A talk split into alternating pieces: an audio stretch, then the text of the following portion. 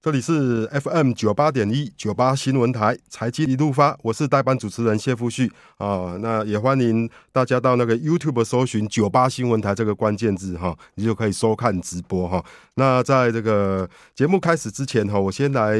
大概为大家整理一下哈、这个因为最近是第三季啦哈、包括美国跟台湾都是财报公布的旺季哈、那今天在美股收盘之后哈、有公布一些重要公司的财报哈、那可口可乐哈，呃，Coca Cola 哈，就巴菲特大股东的啊那家公司哈，呃，那个呃上一季的财报哈，它超乎预期了，嘿，好，而且它还调升了今年的整个 forecast，所以盘后是大呃涨的哈，涨了两趴以上。那还有一家叫做 General Motor 这个通用汽车啊，这个第三季的获利哈、也超乎预期，嘿，啊，那个它在呃盘后是大涨了三趴以上。那那个 Visa 也是不错哈，就是信用卡的那个哈，那个 Visa 嘿，但是这个科技股哈，普遍就表现不太好啊，像那个 Google 的母公司哈，Alphabet 的字母公司哈，它第三季的那个业绩哈，就就看起来都不太妙哈，主要是它旗下有个叫做 YouTube 的哈，这个哈广告收入哈，这个。呃，这个算是减少蛮多的哈，不如预期蛮多。而且酷狗也宣布说要在第三季哈、他要那个新招募的人呐哈、他原本要把计划的要招募的人哈、把它减半啊，所以他盘后重挫六趴，哎啊，那这个还有南韩的记忆体大厂哈、SK Hi Hynix 哈、它第三季的获利哈、大减衰退了六成啊，而且它宣布哈、明年的资本支出哦、要减少一半哦，这个这个就是台积电哎调降资本支出之后哈、这个这家机体大厂哈哦这个又要调降资本支出，但是我觉得这也不是什么坏事啊哈、因为我觉得这个这个半导体哈、经过这三四十年的这个发展哈、这个厂商啊哈、在面对这个不景气啊哈、他们呃越来越有经验哈、该调整资资本支出该砍的时候就砍哈啊啊啊，该该增加就增加嘿，所以我也觉得也不要太太过悲观，况且这股价都都都已经跌了蛮多的哈。那今天哈，我们这个最近哈，这个零零五六了哈，这个国民 ETF 哈，这个零零五六元大高股息基金哈，这个话题蛮多的哈。呃，因为他上个礼拜讲说哈，他要调整他的一个算是选股的一个一个方法啊。他本来就是从台湾市值前一百五十大当中挑三十家，现在他比较扩大成五十家啊。那那个，而且最近他的就是整个呃，可能也受到大盘的影响，零零五六的的整个股价走势哈、也显显得相当的的弱了。虽然它今年哈、今年它的配息相当的好，哈、它配息一出来，但是市场没有惊，没有没有惊喜，哎，哦，以前这个零零五六哈，我记得过去两年哈、这个十月份哈、大概十月份公布配息，配息一出来哈、都会让人 surprise 哦，那价格就会那个那个股价哦就会涨，哎，那今年就就不会哦，因为大家都知道零零五六它那个里面有长隆啊，有万海啦、阳明啦、中钢啦、哦，这个哈、这个账上的一个亏损哈、这个金额不小，嘿，哦，那现在很多哈、这个零零五六毕竟是国民的 ETF，它的整个规模哈、高达一千五百亿啊，哈、应该是台湾第二大的 E ETF 了哈、因为零零五零我记得是两千一百多亿的规模，零零五六是一千五百亿，而且零零五六是这几年的规模哈、哦，是越来越多哈、急速的增加，嘿，哦，受益的人数哈、超过八十万哦，呃，几乎说哈、纯股族啊哈、他们假如说对个股不太认识的话哈、第一考虑的就是零零五六哦，就是说啊配息很好啊，也不用花脑筋在选股上哦，那个哦，就是说想很多人都买零零五六哦，纯股族的最爱。那我们今天就邀请到这个淡江大学。财务金融系的副教授哈、段昌文啊、老师哈、来跟我们分享一下哈、他对这个零零五六哈这个远大高股息哈、他因为他的一些呃一些一些观 察了哈、说哎、不敢当。对，到底这个零零五六真的是适合纯股族嘛，因为现在所谓的高股息的 ETF 这么多啦，是我记得哈，今年今年又又增加什么群益的啦，增加已经到达应该快十档了，嘿，对啊，啊但零零零五六还是最大的一档了，嘿，对，那啊，根据你的研究，哎、它它假如过它也毕竟是老 ETF 了，嘿，它的绩效到底怎么样？其实用今年来看的话，我们从这一周来看就好了哈哎，就是说从呃昨天往前面推哈，零零五六啊，它的股东啊一周啊暴涨了四点二万人呢、一突周然就间增加一四周点二万四点人二，万人啊。是哎但是嘿问题是，如果相对于其他的，比方说像国泰高股息这一档零零八七八，是这个是也是今年非常夯的哎是。 我想是主持人应该比我还哎要清楚。那这一周啊，它增加了八千七百人而已呢。哦，这 这是相对是而言奇怪，是零零五六到底发生什么事啊？另外一档是呃元大高股息哈，也就是我们刚刚所讲的哦，一周就暴增了四点二万人哎、就是哦吼吼收收益呃受益人数了哈。是是那当然，这个可能有可能是因为啊，它的每单位配的新台币是二点一块钱啊、这嗯是历史以来好像成立以来是首次破两块啊。哦是所以是嘿嗯如果破到两块钱的话，是不是可以赚到这么多哦？嗯我想，如果我们用统计数据来看的话哦，诶，我从拉今年一月三号啊一直拉嗯到十月二十五号啊，这个零零五六它的报酬率的话是跌了百分之二十九点九八，哦平，跌了均，快三成了，是是 这是股利是率，股利率是四，平均四点五帕的话，是你是如果再加进去的话，那你还是跌二十五20帕，呃对对对嗯还是二十五帕，是是所以呃，如果对照，比方说我们非常容易看到的，比方说最近也非常夯的那个呃零零八七八的话，是是它是跌幅跌的比较。小一些些，是是比大盘，大盘是跌呃这个负二十八趴左右了哈。对对那嗯如果依照呃国泰那一档八七八的嗯话，哼它是跌了负十九点一六了。是但如果加上股息的话，我想应该也是负十几趴左右对了。是所以是嗯相对而言的话，哦，大家会认为说零零八七八的话是呃相对抗跌啦。但是大家有没有想到一个问题，也就是说，殖利率会这么高，是因为它配息高，还是因为股价下跌？因为这是分子分母的问题嗯对嘛对对。是那是如果说分母如果一天到晚都在下跌的话，那嗯个权重加总起来都在下跌的话。那么你的殖利率一定会窜高啊？那你嗯你存股还有意义吗？你存那个股的话，恐怕要存很久哎、啊 是所以是存是，呃嘛，可能要 存很久一段时间嗯哦。其实现在有很多的人都在讲说，现在到底是不是呃熊市要反转了嗯哦，或者是说已经开始要牛市？因为看美国涨了三天，结果台湾还继续跌两天之后，今天对才对涨一点对点对而已，涨60几点好像也没有力 量对对哦对。其实最受影响的应该就是主持人你刚刚提到，就是那个台积电嗯了。其实所有的成分股里面，基本上在 ETF 里面，那个台积电的那个成分股是占的占比非常重，尤其是零零五零啊。嗯对，那占百分之四十对啊，在你那边嘛，你买零零五是零是简直就是在买台积电哎啊！对哦对，一半那几乎一对半是买台积对电，对对对，是所以是台积电如果用 P E ratio 来看的话，我觉得是不算很准的、啊哈、嗯如果用 P E ratio 来看的话，现在是 under value 啊，现在是是低估的啊。是是但是如果说用未来的成长率，或者是未来供过于求的问题的话，嗯那恐怕它的成长率那个数字啊，可能要往下修嘛。嗯它的成长率如果往下修的话，那岂不是它的股价可能要回归嗯啊、呃前一波它的起涨点，大概哦二、二字头呢，对对两百对九十几块。是是 是是，如果两如果跌，如果这个空间还有一百块钱的空间的话，我我想这个在美国来看的话，就像刚刚主持人所提到了，Google，、还有呃呃，不止 Google 啊，嗯对还有那个 Microsoft 啊，哎啊对嗯它那哎个财报啊，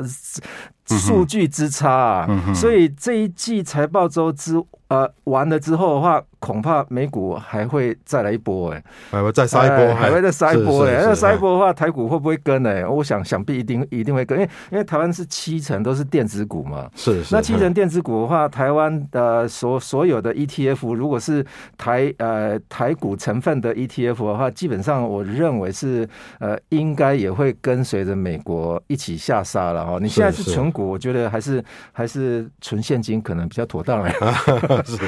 我是这么认为的啊哦哈。这样哎 当然，是如果说未来你要去选这种 E 嗯 ETF 的话，目前我观察到几个情境哈，也就是说。如果你用零零五六跟零零嗯八七八这两档高股息的哈、来来看的话，那你何不去对应一下零零七三一这一档、这个高息低波的？哦，OK，这个嗯嘿高息低波的话，今年才跌多少啊？今年跌负十点七四，一也直是到元大的嘛哈，哎零零呃七，这个嗯是负十啊哦负十的负十高息低波是是零零七三一嗯哈，到七到昨天截止的话，它整个市价是跌负的十点七四。哦很抗跌啊，对，很抗跌哦。是是，所以有的高股息里面是它最抗跌的，第二是抗跌的才是国泰永续高股息这一档零零八七八。是是刚刚报告的就是说它的是负的十九点一六嘛。是是那如果站在现在这个时间点来看的话啊，富时那档零零七三一哈，它的殖利率有八点一五哎，哦，OK 那八七八的话，它的殖利率是七点五。为什么？富时那一档那么抗跌？嘿因是为它的成分股有哎，它的有成分股有有稍有什么有一些不一样哈。是是它怎么筛选哦？它筛的是很类似呃台湾五十啊，嗯很类似我们刚刚所讲的零零五六，很 OK，类似。哎 OK 所以我们待会再 OK，好，那我们再待会再分 享哈。我们现在进一段广告，这里是 FM 九八点一九八新闻台财经一路发哈。那我们来回到说哈是，那个段老师你提到说哈，这个你跟这个零零五六跟那个呃零零七00878八七八哈，还哦还有那有零个零七三一现在做比 较，哎对对，反而最知名的、最大的哈。啊，对受益人数最多的对， 反而它的绩效表现最差。那它到底有什么盲点呢、我觉得是跟风啊，是也就是说，大家都认为说高股息，比方说它的名称命命为高股息啊，对那这一档 ETF 可能就会有很多人去追啊。哦，但 OK 是问题是我建议各位，如果说你去买 ETF 的时候，通常你都不会非常的关注净值，是哼只会去观察说这个市价等于多是少。是哼当有一天你这个市价跟净值的差，这个我们称为追踪误差嘛是，tracking 是 error 嘛，哦。是是如果这个追踪误差不不不是 tracking tracking error 啊，是是这种净值跟那个呃市价的差，如果拉大的话哦，是哦那个在初级市场跟次级市场啊，可能会形成套利哦。这个哦套利的话，在初级市场的人。简直就是可以拿他的股票直接在啊这个这个次级市场上面先卖掉啊，因为你哦你把这个整个 ETF 的成分股抬高了嘛，那抬高的话，它一天如果说我目前看到的哈，也就是说那种市价高于啊、这个净值的，也就是溢价的部分是，ETF 是溢价 E 的部分，大部分现在都出现在呃债券型的 ETF，哦，是是债哎券型的是 ETF 哦是，这个这个那个那个那个什么折溢价的哦，这个、 这百分比啊非常之高哈、嗯哦，这样，嗯，最大的一档是呃零零八四二 B 哦，嗯台新美元银行债的哈、这是折溢价来到百分之二点九四啊。哦嗯那百分之，二点九四的话，那你如果说是法人的话，你直接可以在，因为法人都在初级市场交易嘛。。对，那他交易完之后的话，那那那那那个东西也也摆在摆在手上嘛，嗯那干脆看到两帕的话，那是不是一天的套利的，那直接在在在那个哪里啊？那个次级市场卖出，嗯我在次级市，我在初我在初级市场再把它买回来，一天就二点二点九四帕，哎哦所以偶尔大家可能会看到有一些被散户所追的这些 ETF 啊，当天啊上冲下急嗯啊，这个绝对是在初级市场跟次级市场有套利的这个 这个哦百分是比是出现嘛。哦，那我看到这些呃，这个折溢价的差哈，目前大致上大部分都是呃都是债券型的，哦，因为债券的交易可能那个，呃，更不透明，嘿，对哎是不对是对嘿对，是那是当然有一些哦，这个有一些是股票型的也有了哈。嗯那当然，这个我看到有有有几档的话，这种啊这种东西的话，基本上你如果去冲冲刺去买太多的话， 你可能就是因为收益人数很多嘛。嗯对哎那收益人数太多的话，我目前看到的现在目前收益人数最。多的是元大高股息嘛，八十五万七八千十多人万呢是，八十五万呢、哦是那如果是再嘿加上第二档的话，是零零八七八的话，嗯哼是七十三万人，哦两是党是加起来已经超越台积电的股东人数了。哦，是是是是， 呃，非常的惊人，嘿。哎对啊，所以大家，呃，台湾投资人对所谓高股息，嘿，对他们而言是有难以抗拒的吸引力，嘿，对。哦，那可有可能会被被冲昏头， 嘿，反而嗯我我们刚刚所提到的有两档啊，目前台湾高股息低波的有两档，是一档是元大台湾高股息低波，这是零零七一三。是是那可能主持人刚哎刚提到的是元大这一档零零七一三是，是那我刚刚讲到的是零零七三一，是，这嗯是富时高息低波的哈、那这一档的话，它的受益人人数多少啊？它可能会跌破眼镜哦，八千人，还八千哎呢，八千嗯人是是，八千人跟八十万人差几倍啊！哇塞哦，是差不一是百听倍到啊。低坡，大家好像觉得没有什么赚头，呃对对对对对对，有可能有很有可能哦，但是它的名它的名称可是有高息两个字哎，是 是，那可能有很多人都 觉得，哎、奇怪，为什么是低波？那低波的话，恐怕我 也没没什么赚头啊，对不对？ 这是非常有可能的啦嗯哈。但如果说我们用定期定额的哈 ETF 定期定额哈，目前看起来定期定额 ETF。交易户数最多的是元大台湾五十哈，这是总共是十六万户对对，在定期定额，是，嗯所以以你再跌还续买，那就是平均成本法嘛。对，对但问题对嗯是，熊市市场的话，你一 你不是买在最低点，而是你是一直一天到晚在往下买的话，但是如果说熊市还要再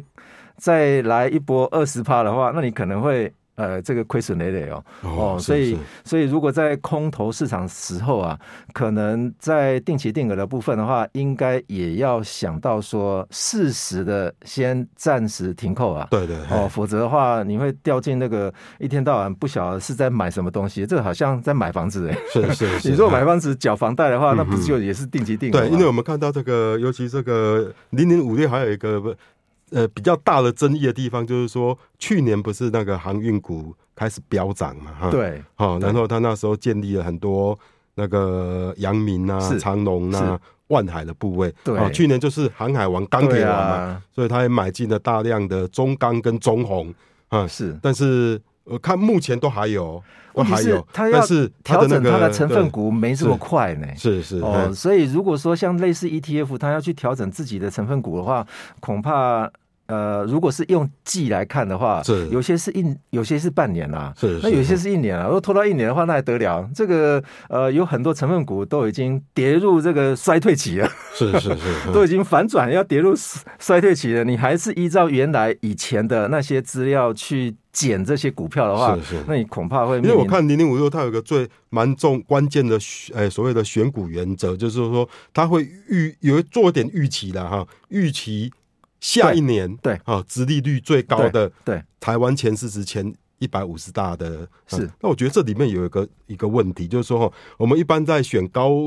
所谓的高殖利率股，是希望它比较有恒长性，不是要啊，只一年好，是啊希望他可能啊，那能够五年好，十年比较稳定，嘿。但是他啊对就是要找那种最高的对预期一年是最高的，所以我觉得，哎、这就是让他容易挑中航海王跟钢铁王的一个一个主要的投资盲点。对嘿而且它股本它的规模又太大，是啊你看中钢，好我记得持有几十万张啊，对啊哦，那个对啊都是几万张起跳的，那一调整，哇，这个有点，这个市场能不能吃得消哈？这个还令人捏把冷汗呢。啊是是是是， 其实哦，呃，如果依照呃零零五六跟零零八七八，或者是用零零七三一哈这三档的选股原则来看的话，其实现在因为是熊市哈，零零八七八比较看不出来，为什么？因为它是选完之后再用 ESG 的排列方式去选取 ESG 比较好的嘛。对的， 那如果呃这个零零呃这个呃这个 E 用 ESG 去选的话，ESG 其基本上它就是一个烧钱的行业。 是啊，如果如果在多头市场的话，恐怕它会跑输啊零零五六哦。哦，如果说用零零五六用看殖利率的那种那种方式去看，因为因为零零五六我记得是它有用人工人为的方是式嗯去选高殖利率的嘛，而不是用单纯的用那个什么指数或者是用对一个对公对式套进是去哦。是那零零呃呃零零七三一的话，基本上啊、它是这样子的哈、也就是说它也是用呃这个台湾五十，还有台湾一百这几个成分股哈、去选，选完完之后的话，呃，他用比方说需要符合的资格就是前一百五十大了哈、那再来是他用现有的成分股的话，如果周转率达一趴以上就进榜。周转率，也就是说，他蛮注重说到底有没有人在交易的。哦，是 是，嘿是那再来是，它是用呃流动流动性的哈、流动性要在在百分之五以内的哈、它是把它挑进来，再来再再再是用，比方说像类似直利率的观念，是哦，是所以它嗯也砍入了高波、呃低波，还有是这个呃直利率的概念进来，所以零零七三一的话，呃，我做了一个 test 哈、如果用零零八七八、零零七一七一三还有零零七三一去比的话，这这三档的话，大概定期定额是年化报酬率是零零七三一最高。是是是，对哎，